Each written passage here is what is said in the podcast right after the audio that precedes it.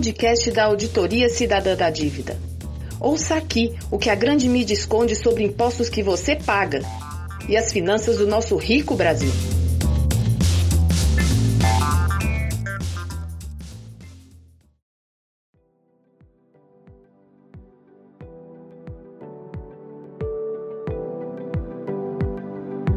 Em diversas oportunidades, o Papa Francisco tem se manifestado sobre a necessidade de repensar o funcionamento da economia global, condena a especulação e tem defendido que as finanças estejam a serviço da economia real e da justiça na alocação dos recursos. Em 2015, na carta encíclica Laudato Si, o Papa falou expressamente da dívida pública como um instrumento de controle e tratou também da dívida ecológica, que tem provocado danos às pessoas e ao ambiente.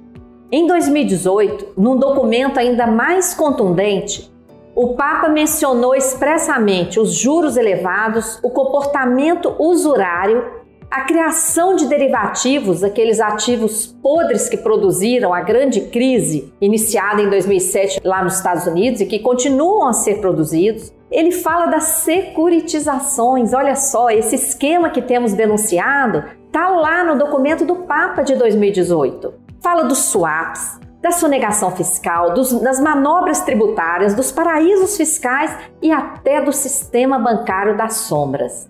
Agora, em 2020, o Papa Francisco convoca a juventude do mundo inteiro para debater a mudança no modelo econômico.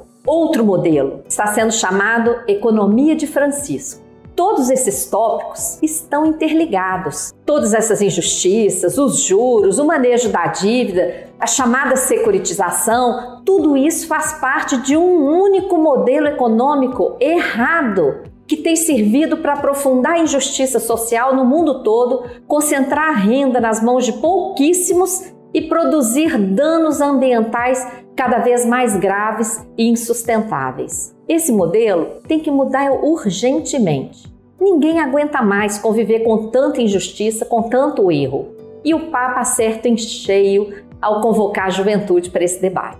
Nós, da Auditoria Cidadã, vamos contribuir colocando à disposição tudo que acumulamos ao longo desses 20 anos de auditoria cidadã da dívida. A dívida tem sido o pano de fundo dos cortes de gastos, o chamado ajuste ou austeridade fiscal, das privatizações, das contrarreformas, principalmente da Previdência, de modificações legais e até constitucionais, como essa farra de PECs que estão tramitando no Congresso Nacional. Muita gente critica os cortes, mas pouca gente pergunta: para onde vai o dinheiro das privatizações? Para onde vai o dinheiro que está sendo cortado da saúde, da educação, etc? Vai para a dívida, sempre.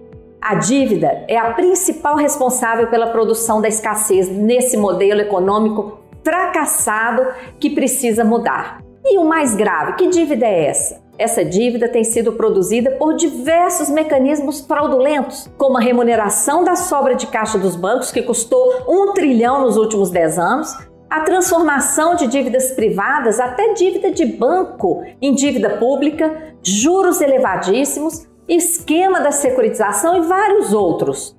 O gasto com a dívida é o maior de todos é a maior fatia do orçamento, é o mais privilegiado. Nunca falta dinheiro para pagar o juro da dívida, nunca se corta o gasto da dívida, como são cortados os direitos sociais.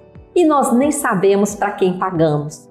Tudo é sigiloso. Por isso, os debates sobre economia de Francisco necessariamente terão que pautar a chamada dívida pública, exigir transparência desse processo, principalmente através de uma auditoria, e se apropriar de todo o nosso conhecimento acumulado, de tudo que formulamos sobre o sistema da dívida. Convocamos todas as pessoas a participar, todos aqueles que já participam da auditoria cidadã, e vamos articular também com outras importantes entidades, como o Observatório das Finanças da Comissão Brasileira de Justiça e Paz da CNBB, que passamos a participar. Acesse as páginas da Auditoria Cidadã, comuniquem-se conosco e vamos juntos mudar esse modelo.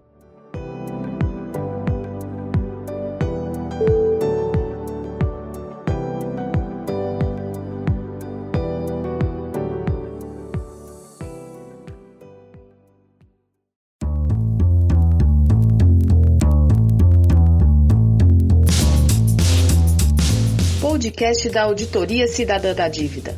Ouça aqui o que a grande mídia esconde sobre impostos que você paga e as finanças do nosso rico Brasil.